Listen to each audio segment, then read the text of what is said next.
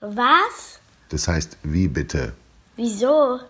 Wie erkläre ich's meinem Kind? Warum man bei Durst keine Limo trinken soll von Madeleine Brühl.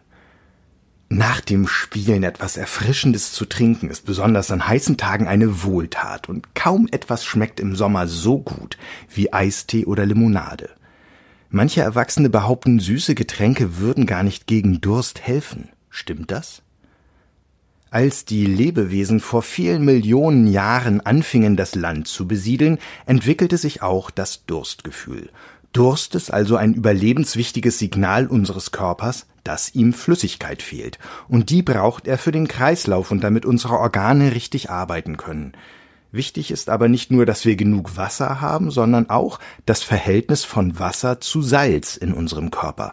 Salze haben viele wichtige Aufgaben in unserem Organismus und damit sie überall dorthin gelangen, wo sie gebraucht werden, werden sie in Wasser gelöst transportiert. Gerät das Verhältnis von Wasser und Salz aus dem Gleichgewicht, signalisiert unser Gehirn Trink was.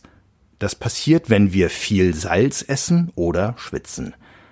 Bei Zucker ist es ein bisschen anders. Zucker besteht aus Glucose und die hat nicht nur eine andere Funktion als Salz, sondern auch eine andere Wirkung auf den Körper.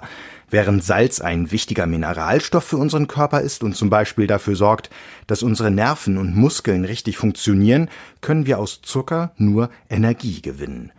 Das Gefühl von süßen Getränken Durst zu bekommen ist also trügerisch. Stattdessen ist es der Zucker, von dem unser Körper noch mehr haben will. Wer nur Saft oder Softdrinks trinkt, gewöhnt sich schnell an den süßen Geschmack. Irgendwann schmeckt einem nichts anderes mehr und man will nur noch Süßes trinken, denn genau wie bei Zigaretten oder Alkohol kann auch Zucker süchtig machen. Das Problem ist, dass wir gar nicht merken, wie viel Zucker wir eigentlich zu uns nehmen, wenn wir den ganzen Tag nur Cola trinken. 100 Milliliter enthalten ungefähr 10 Gramm Zucker, in einer Dose Cola sind also ungefähr neun Stücke Würfelzucker.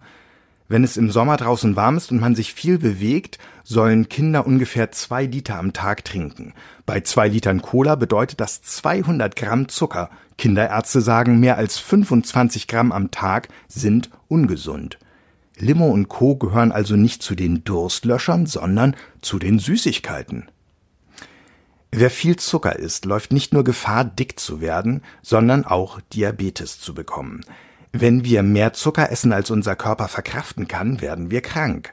Wer gar nicht auf süße Getränke verzichten kann, sollte, statt Orangenlimo im Supermarkt zu kaufen, seine Getränke selber mischen.